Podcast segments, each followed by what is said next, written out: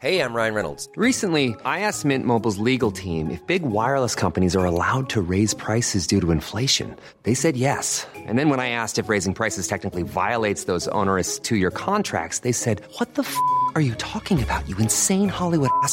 So to recap, we're cutting the price of Mint Unlimited from $30 a month to just $15 a month. Give it a try at mintmobile.com slash switch. $45 upfront for three months plus taxes and fees. Promo rate for new customers for limited time. Unlimited more than 40 gigabytes per month. Slows. Full terms at mintmobile.com. Avant votre épisode de X, je voulais vous parler de notre deuxième cerveau, le ventre. Et c'est pas moi qui vais vous apprendre que le ventre est un pilier de notre santé et qu'il régule à la fois notre peau, notre énergie, notre poids ou notre humeur. Mais c'est peut-être moi qui vais vous apprendre l'existence de Dijo, notre sponsor, qui propose des compléments alimentaires pour aider nos ventres à fonctionner un peu mieux. Dijo, c'est une marque française créée par deux amis d'enfance, Anouk et Lisa, et c'est la première entreprise dédiée au bien-être du ventre. C'est aussi une gamme complète de probiotiques et autres compléments fabriqués en France. Ça aussi, c'est important, surtout quand il s'agit de produits vivants, parce que oui, les bactéries, c'est vivant. Je vous recommande d'aller voir sur leur site dijo.fr, D-I-J-O. Vous y trouverez un test pour faire le point sur la santé de votre ventre. Et du 13 au 26 mai, vous bénéficierez de moins 20% sur les packs. Après, vous pourrez avoir des papillons dans le ventre. Mais en attendant, il est temps de retrouver une nouvelle histoire d'amour extraordinaire.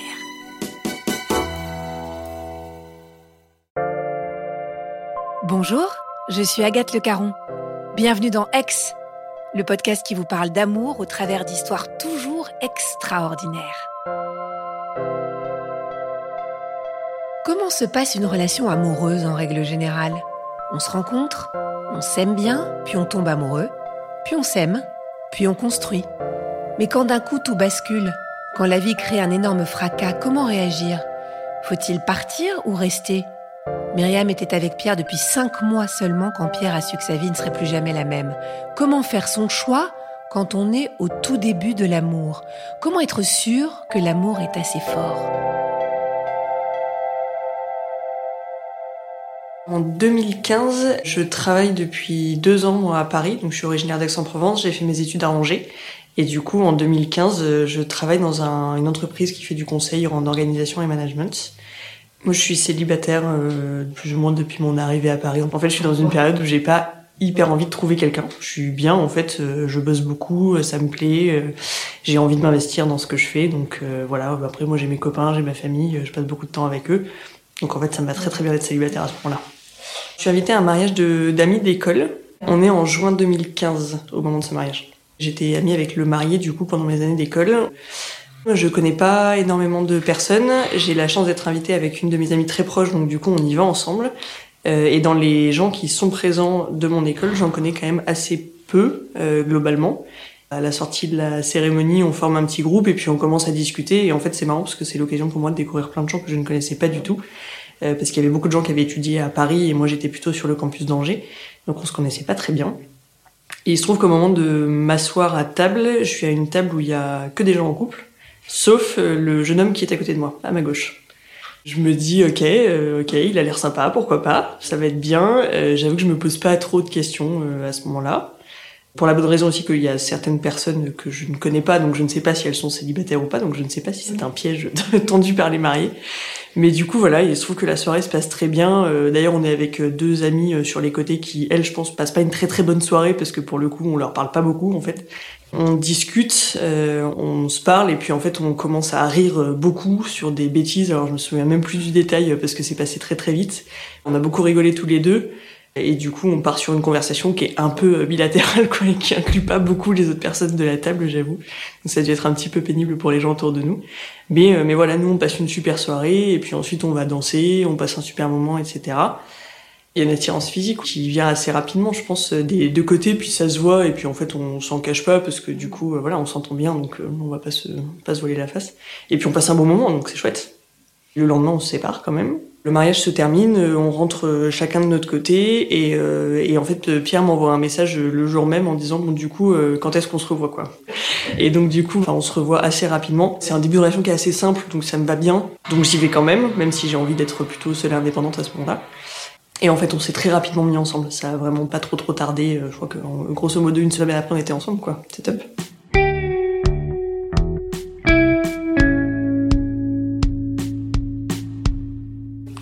Alors pendant l'été, en fait, c'est une relation qui est très simple. Je pense qu'il y a des sentiments qui se créent, mais euh, Pierre euh, sait que moi je veux pas forcément aller trop vite, voire euh, pas aller trop tout court d'ailleurs. Et donc du coup, il me laisse le temps. Enfin voilà, on, fait plein de trucs ensemble. On part à la montagne, on se fait des week-ends, on se voit tout le temps. En fait, pour être honnête, on se voit quasiment tout le temps. On passe beaucoup de temps aussi avec nos copains respectifs, etc. C'est hyper simple et c'est vraiment, je pense que c'est vraiment ce qu'il me faut à ce moment-là. On a une relation qui est hyper insouciante pendant euh, plusieurs euh, mois, à tel point qu'en fait ça se passe vraiment très très bien. Et du coup, à la rentrée, par exemple, je le fais rencontrer euh, mes sœurs, pas forcément encore les parents. Je pense qu'on est vraiment pas prêt pour les parents, mais du coup les personnes qui me tiennent à cœur, moi je veux qu'ils les rencontrent et, vice versa du coup. Et bon, donc on commence à rencontrer nos familles respectives. En fait, on a 25 ans à ce moment-là. Pour moi, c'est jeune. On n'est pas, on a toute la vie devant nous. Il commence à y avoir quelques projets quand même. On en discute un peu en fait en septembre-octobre en se disant ok euh, pour l'instant ça se passe vraiment très bien. Euh, est-ce que euh, on réfléchirait pas à emménager ensemble? Mais en fait on c'est des projets qui sont dans un dans un horizon un peu lointain. On se dit ok l'été prochain si ça se passe toujours aussi bien pourquoi pas emménager ensemble? Lui il était en coloc et ses colocs voulaient bouger. Enfin son coloc voulait bouger. moi aussi je suis en coloc et mes colocs veulent emménager ensemble parce que je suis en coloc avec un couple d'amis il va falloir qu'on prenne des décisions, pourquoi pas euh, emménager tous les deux si ça se passe toujours aussi bien. Mais c'est un truc euh, dans 6 à 8 mois, quoi. Il n'y a pas d'urgence. Cette relation, elle est quelque part très fusionnelle, même si elle est très simple. Moi, il y a un moment où je dis quand même à Pierre, bon, euh, j'ai des copains à voir et tout, faudra quand même que je réfléchisse à faire des soirées de mon côté, sans forcément que tu sois là, on n'est pas obligé d'être ensemble tout le temps. Et il me dit, ah ben ça tombe bien, le 13 novembre, je vais à un concert avec des copains et tout, est-ce que t'es sûr que tu veux pas venir? Ça serait quand même sympa que tu m'accompagnes et tout. Je lui dis non, franchement, euh, enfin voilà, tu m'as fait écouter, c'est pas mon truc. Donc du coup là, je lui dis, écoute, c'est hyper simple. Toi, tu vas à ton concert, ça va être trop bien. Euh, fais-toi ta soirée avec tes potes. De toute façon, t'as déjà prévu d'y aller avec eux. Et moi, de mon côté, bah, je vais en profiter pour voir des gens que j'ai pas vus depuis longtemps. Donc euh, je vais passer une soirée avec une amie. Voilà. Et donc ça, c'est le 13 novembre 2015. sauf que la soirée se passe pas tout à fait comme prévu. Quoi.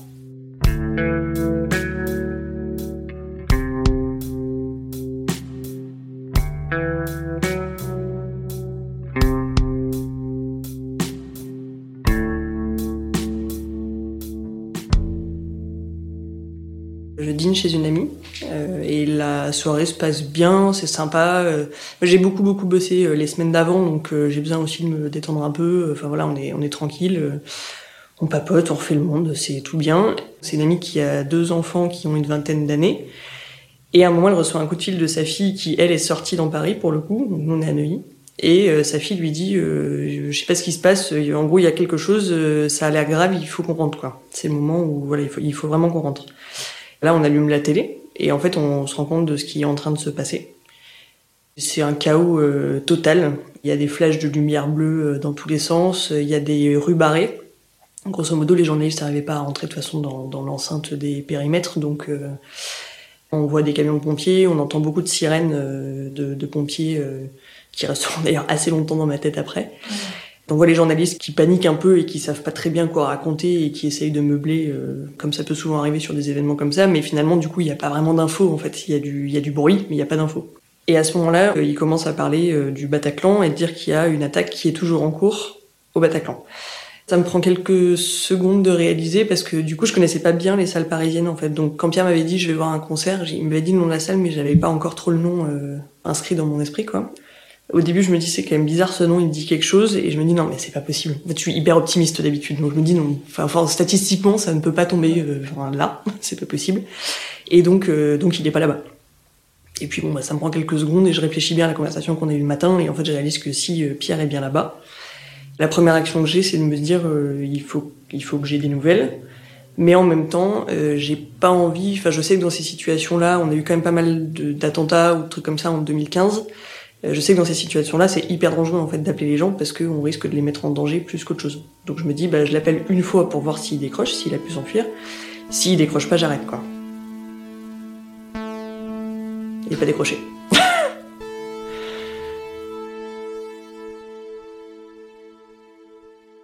L'ami chez qui je suis qui part pour aller chercher ses enfants, parce que je comprends très bien, hein, c'est normal, elle a, très bien fait d'aller chercher ses enfants, mais du coup je me retrouve toute seule euh, face à une télé qui raconte en boucle les mêmes infos.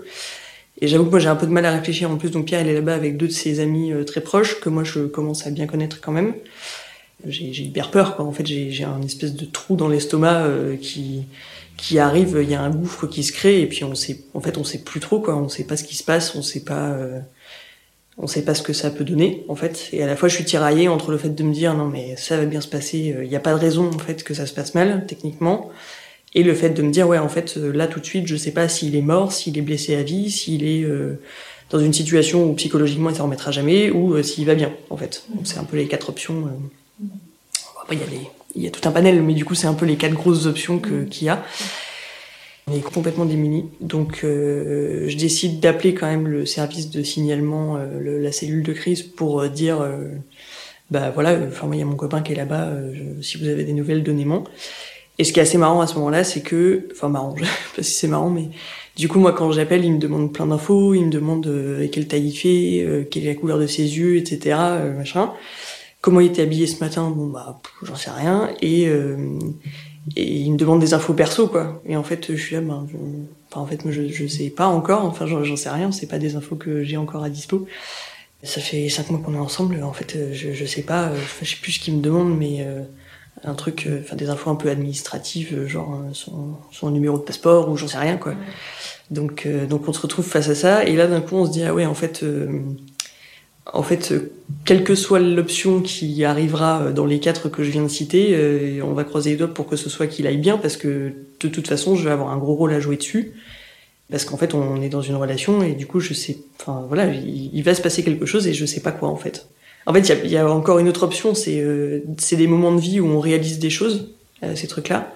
Et euh, il y a une option qui est peut-être qu'en fait Pierre il va réaliser que finalement il a rien à faire avec moi, que là il, il, a eu un flash pendant le concert et que et que du coup il va plus vouloir être avec moi. J'en sais rien en fait. Dans toutes les autres options, si c'est pas celle-là qui choisit, euh, je me dis la personne qui vit avec quelqu'un qui a vécu un traumatisme de cette euh, ampleur-là, elle a un rôle à jouer qui est important. Euh, elle doit être à l'écoute, mais elle doit aussi euh, être force de proposition pour réussir à ce que la personne se remette. Et c'est un, c'est un gros truc, quoi. J'ai un tempérament qui, qui intellectualise un petit peu tout, donc j'ai tendance à envisager tous les scénarios. Ça me permet d'anticiper des choses, etc. Et enfin, en tout cas, moi, ça, me rassure et c'est comme ça que je réfléchis. Tous les scénarios, là, je les ai globalement en tête. Alors, j'ai aucune idée, évidemment, de, de l'ampleur de, enfin, de l'ampleur qu'ils peuvent prendre.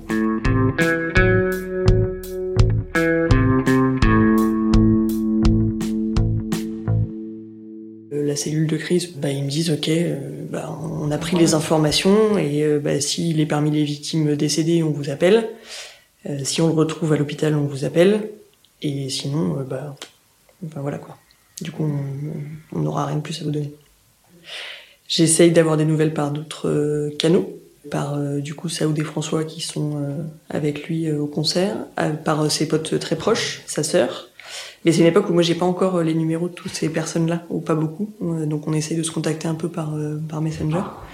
C'est pas hyper simple, surtout que c'est aussi une époque où Facebook cache les messages de personnes qu'on ne connaît pas bien. Donc ils les mettent dans une espèce de vieux dossier bien en fond de tiroir. Donc Cécile, par exemple, la sœur de Pierre, ne reçoit jamais mes messages. Voilà, donc pas du tout de nouvelles jusqu'à euh, jusqu'à tard, tard très tard dans la nuit. Au bout d'un moment je décide de, de, rentrer chez moi en fait d'être euh, au calme. J'arrive à joindre euh, Saoud en fait donc Saoud qui est le colocataire de Pierre à l'époque qui lui était au Bataclan qui a réussi à s'en sortir. Et en fait il m'appelle à un moment. Et il me dit en gros je, je Pierre a été blessé. Je sais pas où. J'ai essayé de sortir avec lui mais j'ai pas réussi à le porter et donc, du coup, moi, j'ai réussi à m'enfuir. Il fallait que je parte, ce qui est 100% normal. Et, heureusement, et qu'il s'en est sorti, ça a fait beaucoup de bien à ce moment-là et toujours aujourd'hui. Mais donc, du coup, là, lui, il a réussi à s'en sortir. Et il me dit, bah là, je suis coincé dans un appart à côté du Bataclan. Pour l'instant, on peut pas sortir. Euh, je, je, te tiens au courant, quoi. Voilà. Donc là, moi, je rentre chez moi là-dessus. Il sait pas du tout ce qui se passe en fait. et puis en fait, je lui en demande euh, pas beaucoup plus parce que quand même compliqué dans une situation comme ça de faire la part des choses. Donc lui, il sait en gros que Pierre a été touché, mais il sait pas du tout où. Euh, il sait que Pierre n'arrivait plus à se lever du coup, euh, mais il était, en tout cas, il a été conscient à un moment, au moment où ça est sorti. Et, et, voilà, et en fait, il n'en sait pas plus. Voilà. Donc lui, il a vécu son propre chemin euh, ce soir-là. Et puis, ben, il, malheureusement, il pouvait pas faire grand-chose de plus. Et je pense qu'en plus, ça, ça, a dû, euh, ça a pas dû être très euh, simple pour lui, du coup, d'être dehors euh, pendant que ses copains étaient encore euh, dedans, quoi. Moi, je reste là-dessus, donc euh, les scénarios commencent à se limiter un petit peu, mais du coup pas tant que ça, parce que je sais qu'il est blessé, ça c'est sûr maintenant.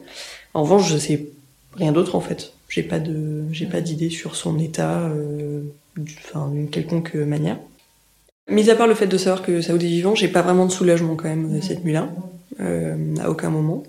Enfin Saoud et, et par la suite euh, François du coup. Euh, mais non, parce qu'en fait, le, problème, c'est que le fait que Pierre ait été blessé, euh, ça veut tout et rien dire, en fait. Ça peut vouloir dire qu'il est encore vivant, mais blessé euh, légèrement, ou gravement, ou qu'il est déjà mort, parce que, euh, parce que les blessures, ça, ça peut évoluer. Puis en plus, en parallèle, il y a des journalistes qui euh, disent euh, tout un tas de trucs, du genre, ouais, ils achèvent les blessés au sol, je sais pas quoi. C'est pas hyper agréable comme phrase à entendre quand, euh, quand on a quelqu'un qui est à l'intérieur. Donc, euh, voilà. Donc en fait, on, sait rien du tout. Donc il y a rien de soulageant.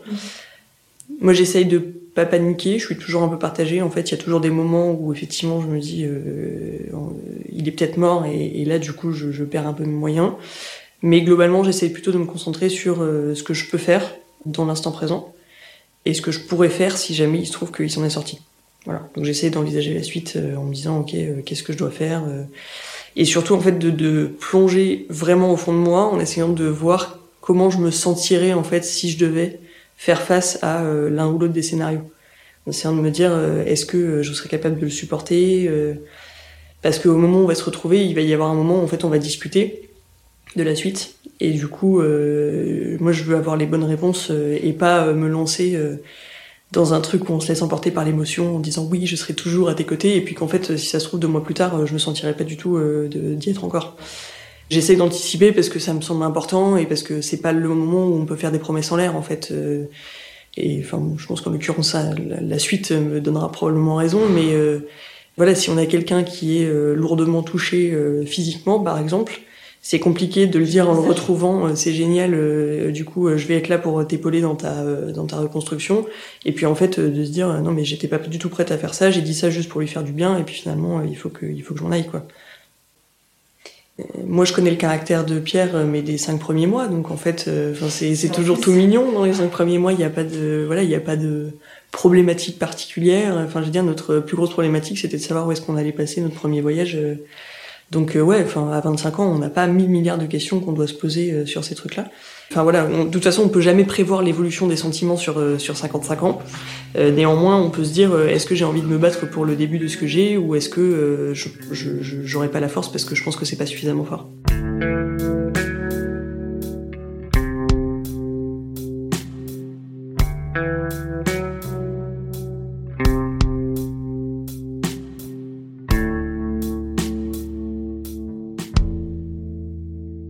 Saoud m'écrit en disant ça y est, je suis sortie, je vais faire une déposition au commissariat et je te rejoins. Donc moi, globalement, je tourne comme un lion en cage dans mon appart euh, entre le salon et ma chambre, sachant que dans le salon, il y a mes collègues qui regardent la télé. Euh, donc du coup, j'avoue que j'y passe de temps en temps pour voir s'il n'y a pas des nouvelles, mais que j'ai plutôt tendance à être dans ma chambre. Et euh, à une heure que je serais bien incapable de donner, euh, Saoud euh, me rejoint du coup euh, chez moi pour qu'on soit ensemble en fait, euh, voilà, pour, pour attendre des nouvelles. Et à 6h ou 6h30 du matin, je reçois un message de la sœur de Pierre qui me dit euh, On l'a trouvé, il est à l'hôpital à Créteil, euh, j'y vais avec les parents. Mais le problème, c'est que on l'a trouvé, mais en fait, on, nous, on n'a toujours aucune visibilité sur. euh, on sait qu'il est à l'hôpital, donc déjà, on sait qu'il est en train d'être opéré, donc c'est un bon point parce que s'il est en train d'être opéré, c'est qu'a priori, il est vivant. À part ça, euh, enfin tout le reste, on sait pas du tout. Et autant il y a des choses, notamment l'impact psychologique et tout ça, on sait que de toute façon ça prendra du temps à, appréhender et, qu'on verra au fur et à mesure. Bah, moi j'ai pas mal discuté quand même euh, effectivement avec Saoud déjà à ce moment-là, qui m'a raconté euh, ce qui s'était passé à l'intérieur, euh, et je rentrerai pas dans les détails. Et ce qui est un peu particulier, c'est que je me dirige pas à l'hôpital en fait, parce que euh, Cécile me dit que en gros les médecins de toute façon sont en train de l'opérer, que les couloirs de l'hôpital ça sert à rien du coup d'y être tous en même temps, sachant qu'on a vraiment absolument aucune nouvelle. Moi je le verrai pas avant le dimanche soir. On a deux jours euh, un peu d'attente. Ce qui est top, c'est que tous les potes de Pierre euh, organisent un gros truc euh, chez nous. Donc en fait, ils ramènent tous euh, de quoi boire, de quoi manger, et on passe la journée du samedi, du coup, tous ensemble pour essayer de, de, bah, de, faire un peu passer le temps de manière sympa, on va dire, si on peut, si on peut dire ça comme ça. Le samedi dans l'après-midi, Pierre a une autre opération. Et en fait, le seul truc qui filtre de ces deux opérations, c'est euh, il peut plus bouger ses jambes. Mais en fait, on ne sait pas euh, ce que ça veut dire. On ne sait pas si c'est un truc qui est euh, passager. Enfin, en fait, on ne sait rien du tout quoi. Sachant qu'on sait quand même que la deuxième opération vise à, à voir ce qu'il est possible de faire justement pour ses jambes. Et en fait, euh, bon voilà, on n'a pas beaucoup d'infos quoi. Donc euh, ils nous disent, bah, voilà, on l'a opéré, on va l'endormir, on le réveillera dimanche matin et on verra ce que ça donne, voir si on a pu faire quelque chose ou pas.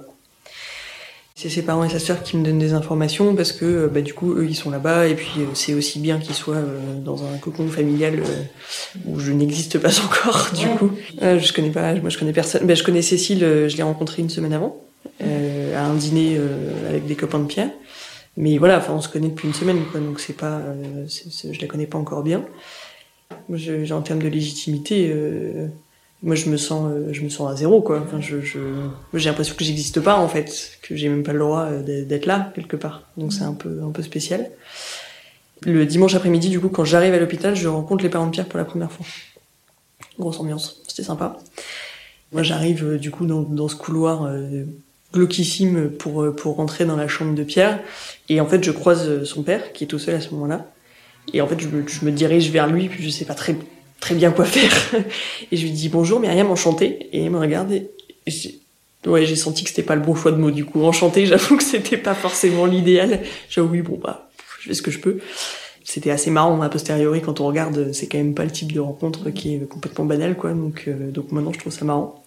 Euh, Cécile m'a dit globalement que physiquement euh, il était blessé dans le dos, donc ça ça y est, je, sais maintenant qu'il est blessé dans le dos.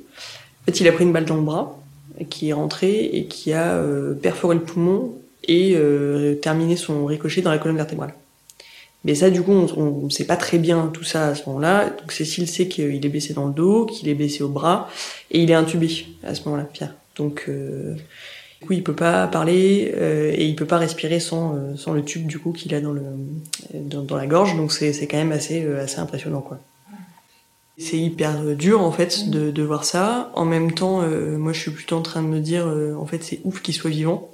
C'est complètement dingue. Je me raccroche à ça et puis moi j'ai envie que d'un truc en fait, c'est que euh, quelles que soient ses blessures à lui, j'ai envie de dire les miennes elles, passent après en me disant que je veux qu'il récupère au mieux de ce qu'il peut faire. C'est-à-dire que peut-être qu'en fait il y a des trucs sur lesquels il n'aura pas envie de récupérer, enfin ou, ou pas la possibilité de le faire parce que psychologiquement il sera pas prêt, etc. Donc je veux pas le pousser mais par contre, tout ce que lui, il veut récupérer, je veux être là euh, pour euh, qu'il le fasse. Et du coup, je veux pas être un poids pour lui, donc je veux pas que euh, il ait l'impression que je suis complètement désespérée, etc. Quoi. Donc quand j'arrive dans sa chambre, c'est le, c'est le premier truc que je me dis. Après, ce qui m'aide pas mal en fait, c'est qu'au moment où j'arrive dans sa chambre, lui, il est un peu réveillé. Il écrit sur une ardoise pour faire passer quelques messages. Il écrit un, une espèce de gribouillis moitié illisible où il écrit Je t'ai fait peur, hein et donc du coup, du coup, je vois qu'il se marre, enfin en tout cas qu'il essaye de sourire malgré le tube qu'il a dans la gorge. Et donc du coup, je commence à me marrer aussi. Et donc en fait tout de suite, euh... et en gros il me fait passer un message en disant euh, j'ai pas changé d'état d'esprit, je suis toujours comme avant. Le premier truc que je veux, c'est surtout, ok, t'es toujours comme avant, donc maintenant c'est à nous de faire en sorte que ça aille bien et que tu gardes cet état d'esprit-là, euh, quoi qu'il te soit arrivé, quoi. C'est bien sûr bluffant d'avoir quelqu'un qui fait ça euh, dans sa chambre d'hôpital et sachant ce qui vient de se passer. En plus ça montre aussi une volonté de se dire ok je me préoccupe des problématiques du moment qui sont que euh, je veux que mon entourage se sente bien etc et je reviens pas sur les causes de ma blessure en fait il a déjà un peu mis de côté ce qui s'est passé la veille alors évidemment a, il va falloir un petit peu plus de temps pour pour vraiment l'absorber et machin mais il y a déjà une part de lui qui met de côté ce qui s'est passé l'horreur de ce qui s'est passé Notamment, on l'apprendra après parce qu'en fait, il a fait un blackout pendant l'attaque, donc il y a beaucoup de choses dont il se rappelle pas, ce qui est une très bonne chose. Il y a un, une vraie volonté de mettre derrière le côté traumatisme pour euh, se donner les moyens de, de, vivre un truc chouette euh, pour la suite, quoi. Euh, lundi soir, du coup, on est convoqué par l'orthopédiste, le, le, chirurgien orthopédiste qui l'a opéré et qui nous dit euh, non, mais en fait, vu l'état de la colonne vertébrale, il n'y a aucune chance qu'il remarche un jour. et donc, on apprend à ce moment-là qu'il est paraplégique, donc il est blessé au niveau des à la hauteur des pectoraux, on va dire. Et donc il est paraplégique et donc il ne peut plus bouger ni sentir. Euh, c'est tout ce qui est en dessous de la blessure. En voilà. Donc il peut plus bouger ses jambes, il peut plus marcher. Euh, voilà, plus de plus de mobilité. Il y a des médecins qui lui ont dit dans sa chambre qu'il fallait pas qu'il compte sur le fait de remarcher. Lui, il s'en rappelle pas parce qu'en fait, il, était quand même à ce moment-là, il est en réa et donc il est beaucoup avec euh, de la morphine et tout. Il a très mal, il a l'omoplate qui est complètement euh, explosé, euh. donc il, il, a très mal et donc il se rappelle pas de, de ce moment-là. mais nous, les médecins nous disent, on l'a informé et maintenant on vous en parle à vous. En revanche, pendant l'attaque, en fait, ce qui est, ce qui est étrange, c'est que il a eu ce fait, quand il s'est réveillé du coup de son blackout, il a cette notion de se dire ok, je sens plus mes jambes, en fait, je ne remarcherai plus. Et alors, je sais pas comment ni pourquoi, mais en gros, son cerveau lui a dit euh, concentre-toi sur l'essentiel. Ça, tu le mets de côté parce que de toute façon, ça se passera pas. Et du coup, concentre-toi sur le fait de rester en vie, puisqu'il avait quand même euh, une bonne, bonne grosse blessure au poumon qui était euh, un peu, un peu dangereuse, quoi.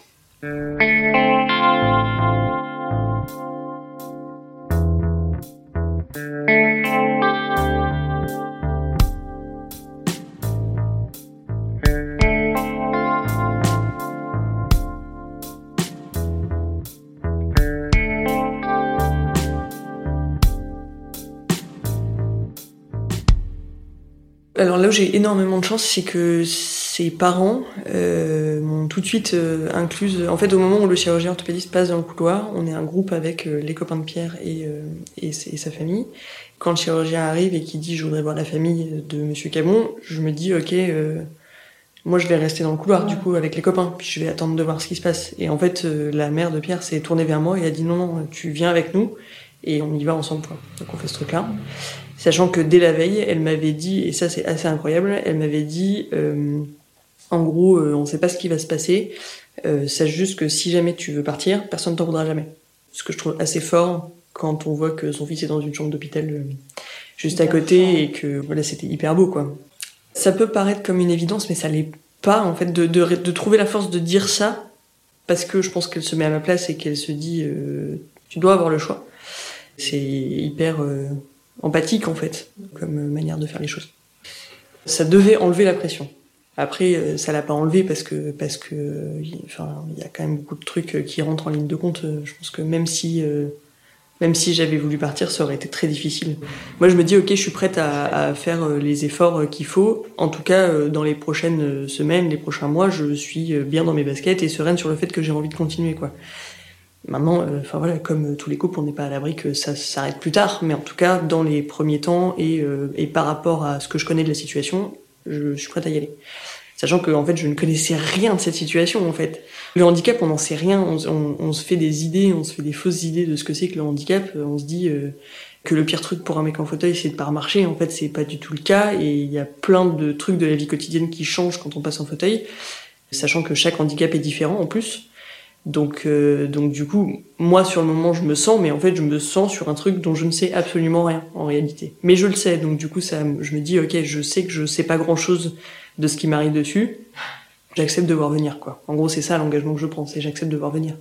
Mais c'est un engagement comme n'importe quelle relation est un engagement quand on décide de la faire durer. C'est juste que je m'attendais pas à devoir le prendre aussi rapidement, c'est tout. Alors je suis traversée par beaucoup de doutes et beaucoup de peurs. Et heureusement, parce que si j'avais eu ni doute ni peur, je pense que je n'aurais pas euh, décidé d'y aller comme ça. En fait, c'est juste... Euh, si, on n'a pas de doute et de peur dans cette situation, on est soit surhumain, soit complètement dingue. Enfin, au contraire, le fait d'avoir des doutes et des peurs, mais de savoir les identifier et de savoir euh, quelle réponse on peut apporter à quel doute et quelle peur, ça permet de savoir sur quoi on est prêt à se lancer. En tout cas, moi, c'est comme ça que je l'envisage. Et du coup, c'est ça qui m'a aidé aussi, c'est de me dire, euh, ben, j'ai eu tellement de doutes et tellement de peur que j'ai tout envisagé comme situation, donc maintenant je sais que je suis capable de faire euh, telle ou telle euh, démarche pour la suite, on va dire. Pour moi, on n'en est pas là, en fait. Pour moi, on en est à, on s'est retrouvé et on est content de se retrouver, en fait. On est plutôt dans cet état d'esprit-là. C'est une discussion que j'ai un peu avec les proches de Pierre pendant une séance de psy collective un peu bizarre. On vient d'apprendre que Pierre est paraplégique, du coup, et en fait, je me dis, le premier risque pour Pierre à ce moment, là tout de suite, c'est que nous, on, lui mette des limites que lui n'envisage même pas en fait. que nous on commence à le regarder différemment, que nous on commence à penser qu'il peut faire ci, peut faire ça, mais qu'il peut plus faire ci ou ça.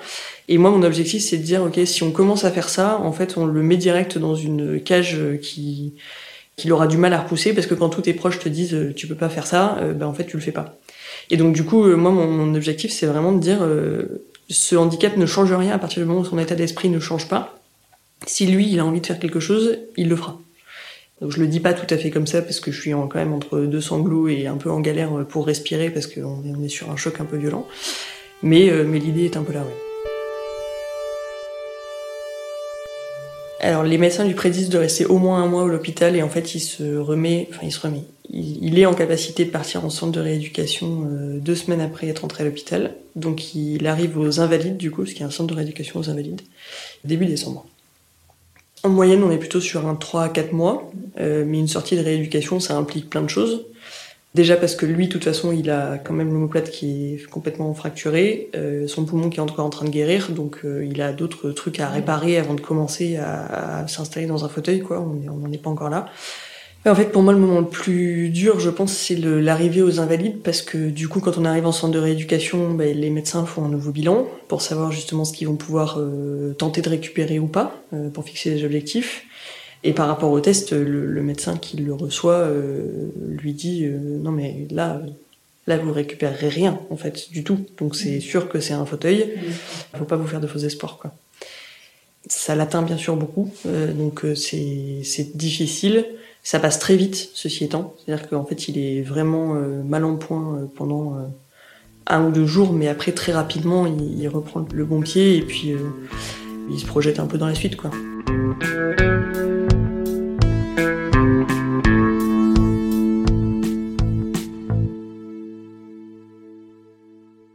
Le 15 novembre, euh, j'emménage dans son appart à lui, donc euh, je récupère sa chambre pour euh, aider Saoud à payer le loyer, puis du coup, encore une fois, comme mes collègues voulaient déménager et tout ça, c'est quand même plus facile.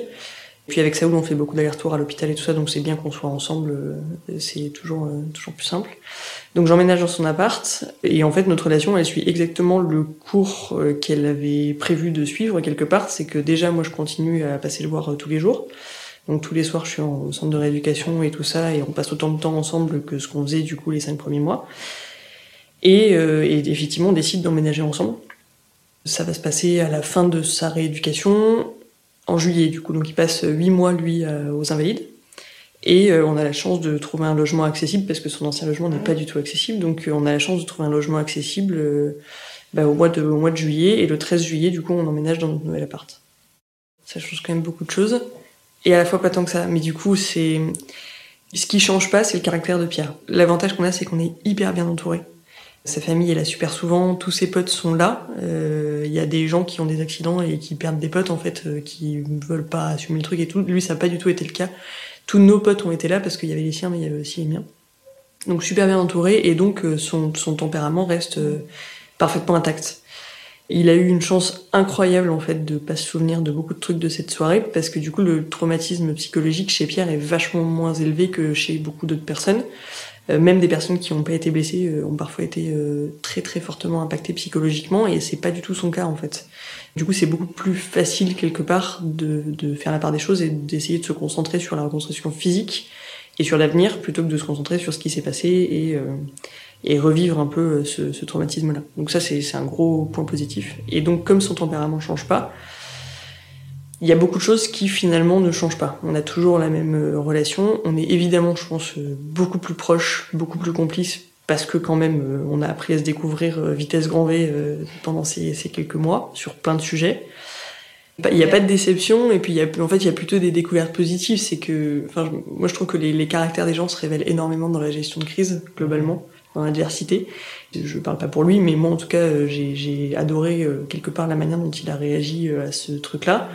Et on avait une envie commune d'aller de l'avant, on avait la même manière de réfléchir à la suite. Il n'y a pas beaucoup d'événements qui peuvent mettre en lumière une aussi grande cohésion quelque part. On n'a pas souvent l'occasion dans la vie de se dire, ok, on est parfaitement en ligne sur la manière de gérer une crise. Ça, arrive quand même assez peu. Est-ce qu'on est tous les deux combatifs ou pas? Ou est-ce qu'il y en a un qui a plus tendance à baisser les bras? Je crois que s'il y en a un qui a plus tendance à baisser les bras, c'est très compliqué de raccorder les trucs. Je pense que c'est vraiment difficile. Alors, euh, je l'ai, l'ai pas vécu, donc je peux pas dire, mais je pense que ça va être très difficile parce que si Pierre avait baissé les bras, je dis pas que je serais partie, j'en sais rien, mais je pense que ça aurait été beaucoup plus difficile pour moi de me projeter dans l'avenir. Euh, là, il a pas décidé de baisser les bras et moi non plus, et donc on s'est un peu porté. Donc quand lui il allait moins bien, moi j'allais mieux, et quand moi j'allais moins bien, il allait mieux. Mais globalement, on était plutôt sur une pente ascendante. On s'est pas tiré vers le bas l'un l'autre, quoi. En fait, on doit tout réapprendre. C'est le handicap de Pierre. Je parle souvent du handicap de Pierre comme pas le nôtre, mais du coup, je parle souvent de nous et pas de lui, parce qu'en fait, on, globalement, on a tout appris euh, à faire euh, ensemble, et tout ce qu'on voulait faire, on l'a fait à deux, quoi, globalement. Même s'il est évidemment euh, complètement capable de faire plein de choses par lui-même. Nous, notre truc, c'était de se dire, bah, on veut vivre comme si rien ne s'était passé, donc tout ce qu'on a envie de faire, on va le faire y compris sortir boire des verres avec des potes, y compris faire des dîners à droite à gauche, y compris retourner à des concerts le plus possible dès qu'on en a envie. Et tout ça, on l'a fait un peu dès le début et on s'est pas mis de barrière. Mais c'est beaucoup plus pénible dans un premier temps quand on connaît pas, quand on sort de, de centre de rééducation où on était un peu dans une espèce de bulle très protectrice où finalement tout ne peut que bien se passer quelque part. C'est hyper pénible de devoir euh, planifier une soirée avec des potes où en fait euh, il faut appeler 20 euh, bars ou 20 restos avant de savoir lequel va être accès et tout. Ça paraît rien, mais il y a une charge mentale liée au handicap qui est monumentale quoi, mais vraiment monumentale. Et du coup, c'est de l'anticipation permanente, c'est beaucoup de frustration parce que euh, les gens n'ont aucune conscience en fait de ce dont quelqu'un en fauteuil a besoin. Ils vont dire euh, oui oui mon bar est access et puis en fait derrière les toilettes le sont pas donc c'est sympa de boire des bières mais quand on peut pas aller aux toilettes c'est un peu pénible. Et, avec des gens en face du coup qui soit qui s'en foutent un peu, soit qui manquent de billes. Et donc du coup c'est hyper frustrant parce dans des situations vraiment vraiment pénibles quoi. Une fois il m'a dit enfin en gros j'ai pas envie de t'imposer ça quoi. Et, euh, et je, lui ai dit que c'était pas à m'imposer quoi que ce soit parce que c'est moi qui décidais de rester euh, et que et, encore une fois en fait c'est le moment où je lui dis euh, c'est qu'un fauteuil en fait on s'en fout un peu.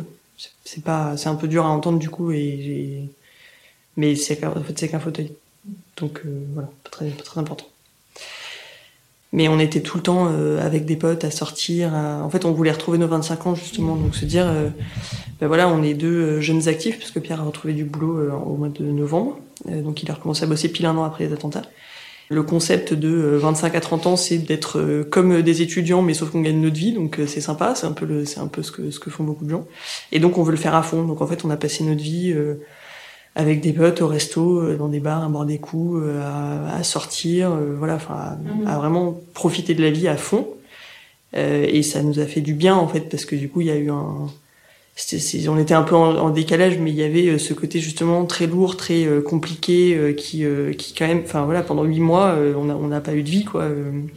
Notamment moi qui faisais des allers-retours entre le boulot et l'hôpital, donc Pierre il avait sa rééducation, etc. Ça a fait du bien de juste renouer avec ça, et on s'est pas trop posé de questions.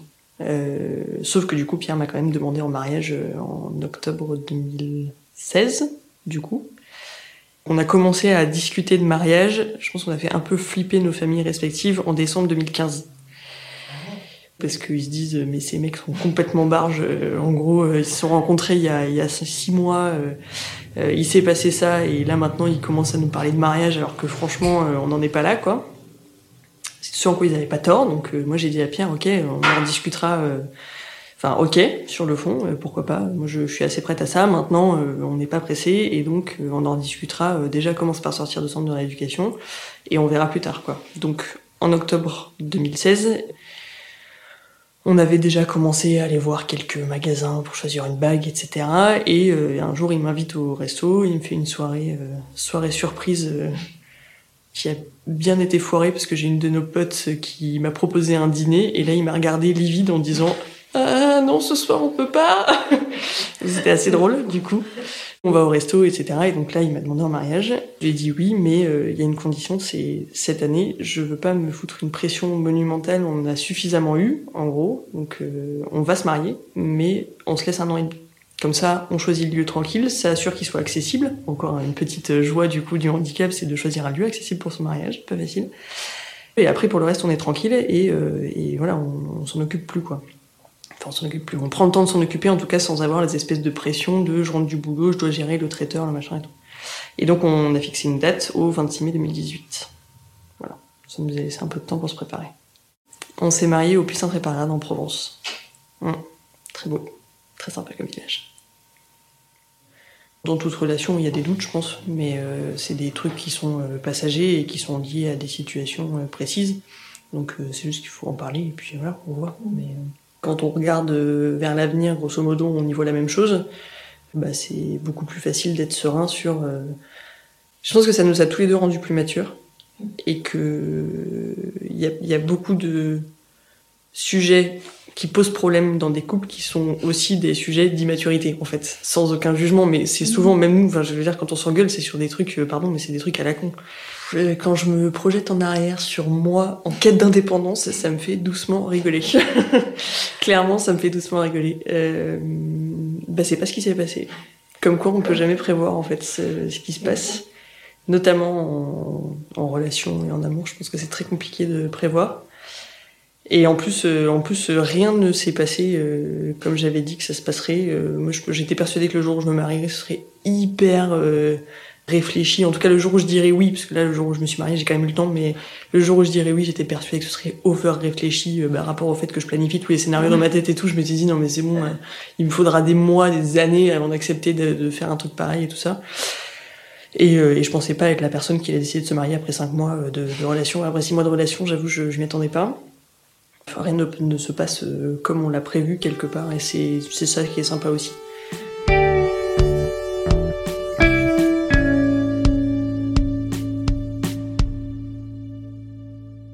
On se marie le 26 mai 2018, et on part en voyage de noces. Et en voyage de noces, du coup, on se dit, ok, on va partir euh, aux États-Unis, parce que on a envisagé plein de pays pour partir qui nous faisaient vachement plus rêver que les États-Unis, mais on voulait euh, profiter de notre voyage de noces au calme. Et il se trouve qu'on avait quand même eu des expériences de voyage avant qui n'étaient pas hyper simples, parce qu'on découvrait le voyage en fauteuil, que on partait avec beaucoup d'équipements, parce qu'en sortant de centre de rééducation, Pierre avait besoin de beaucoup de trucs, etc. Et donc nous on s'est dit ok on va aller aux États-Unis, c'est quand même une destination où on peut faire de l'outdoor et tout ça parce que nous on adore ça, on adore les grands espaces. Mais c'est aussi une destination où on sera confortable. Donc du coup on voulait voilà ce, ce côté sérénité et ce côté nature. Et on, donc on choisit le- le- les parcs de l'Ouest américain et en fait un jour on a fait un survol du Grand Canyon qui nous avait été offert justement dans le cadre de, de notre liste de mariage. Et donc on monte dans un hélico, on est à 15 mètres au-dessus d'une forêt et d'un coup on passe une falaise. Et en fait, la falaise, elle fait 1500 mètres de haut. J'ai eu un espèce de souffle coupé. À ce moment-là, je me suis reprojetée au moment où euh, Pierre avait été à l'hôpital, etc. Et je me suis dit, mais à quel moment j'aurais pu penser vivre un truc pareil Parce que moi, j'avais pensé qu'on n'était plus capable de le faire, en fait. Et c'est la première truc qui m'avait empêché de le faire, c'est parce que je m'étais dit, et maintenant c'est plus possible, parce qu'on voit jamais de personnes en fauteuil, après tout, euh, qui le font. Donc pourquoi est-ce que nous, on serait capable de le faire? Euh, On termine notre voyage de noces et on discute avec Pierre et je lui dis... euh, en fait, on peut tout faire. Donc, puisqu'on peut tout faire, est-ce qu'on n'aurait pas envie, un, de tout faire, quelque part, donc de reprendre toutes ces destinations où on s'était dit on peut plus les faire et d'y aller? Et on se dit aussi, euh, nous, on a eu la chance de rencontrer les bonnes personnes qui nous ont appris les bons trucs au bon moment pour nous libérer justement un peu de ces limites-là. Est-ce que ça serait pas aussi notre rôle de faire quelque chose pour euh, ben, faire tomber les, barrières euh, psychologiques euh, qui sont liées au voyage en fauteuil? Et donc, on crée une asso qui s'appelle Will World.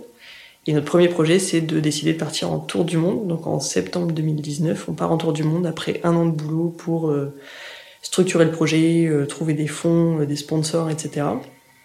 Et on part le 2 septembre 2019 avec en tête toutes les destinations qu'on avait envie de faire et qu'on pensait impossibles, notamment l'Amérique du Sud.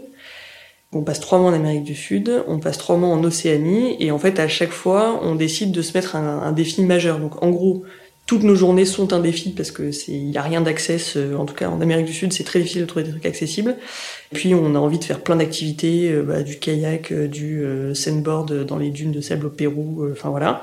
Mais on se dit on voudrait aussi un défi un peu majeur un peu marquant justement pour euh, bah, faire parler de ce projet et montrer qu'il y a d'autres choses qui sont possibles. Au Pérou on a fait le Machu Picchu.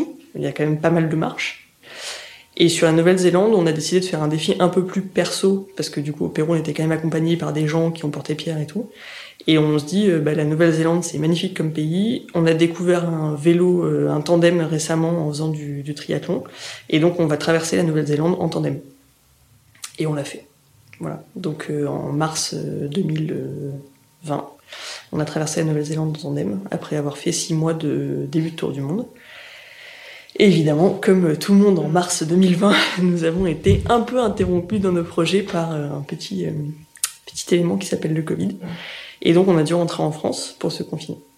Voilà. Donc on continue euh, depuis euh, depuis l'été en fait on a relancé nos activités sur la France pour deux raisons. C'est que d'abord on peut voyager qu'en France, mais aussi parce que ce qu'on a fait autour du monde, enfin moi je pense que c'est bien. On a eu plein de répondants, on a eu euh, des communautés et tout qui nous ont répondu en disant c'est super ce que vous faites, ça m'ouvre un peu les yeux sur ce que je peux faire et tout. Et donc on a relancé euh, une série YouTube qui s'appelle Les Éclaireurs, qui emmène les gens à la rencontre de tous les acteurs qui rendent l'outdoor accessible à tous, partout en France.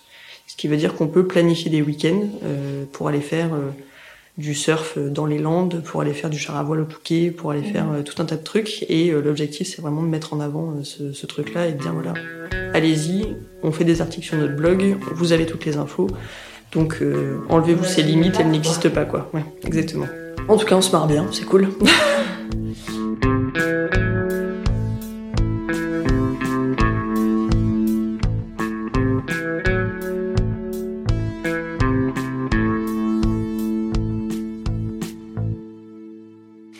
tout à l'heure, en fait, c'est que dans le handicap, pour moi, il y a autant de handicap que de personnes handicapées. Ce qui veut dire que la hauteur de la lésion de Pierre peut le rendre semblable à d'autres personnes qui ont une lésion au même niveau. Mais chacun est différent et chacun aura des symptômes. Il y en a qui ont des douleurs, il y en a qui ont des spasmes. Enfin voilà, c'est très très différent. Pierre est pas dépendant de moi pour euh, toutes les tâches du quotidien, notamment. En fait, ce qui rend quelqu'un handicapé, quelque part, c'est l'inadaptation de son environnement. Quelqu'un n'est pas euh, handicapé juste parce qu'il est en fauteuil, il est handicapé parce que euh, il y a des marches, parce que euh, voilà. Donc moi, j'ai appris à me demander plus comment est-ce qu'on va faire les choses que est-ce qu'on peut les faire. Et c'est hyper important. Et c'est un truc qu'on a beaucoup eu, notamment en Amérique du Sud, c'est que les gens ne nous demandaient pas ah vous êtes sûr que vous voulez le faire? et machin, je sais pas quoi, je suis pas assuré, on va galérer, etc. Ils nous disaient ok comment je vous aide pour qu'on y arrive? Ce qui euh, est très différent du coup de, du regard qu'on a souvent sur le handicap en France. Et ça fait du bien et ça nous a vachement libérés. Et en fait, on s'est rendu compte que, quelles que soient les situations, qu'on ait anticipé ou pas les problèmes, on a eu des problèmes.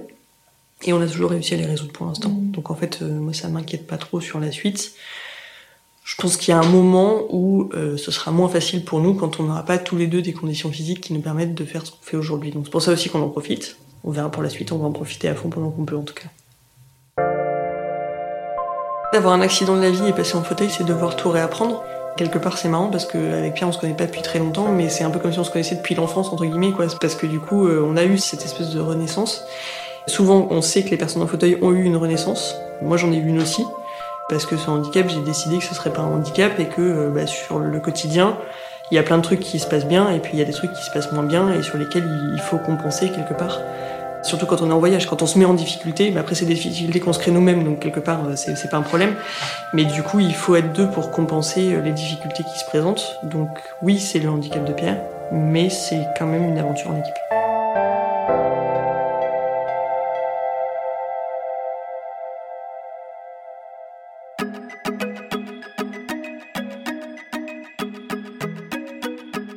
Merci à Clémentine Delagrange qui a réalisé cet épisode et à Alexandre Ferreira qui l'a monté et mis en musique. Si vous l'avez aimé, faites-le savoir. Mettez-nous des étoiles et des commentaires. Merci.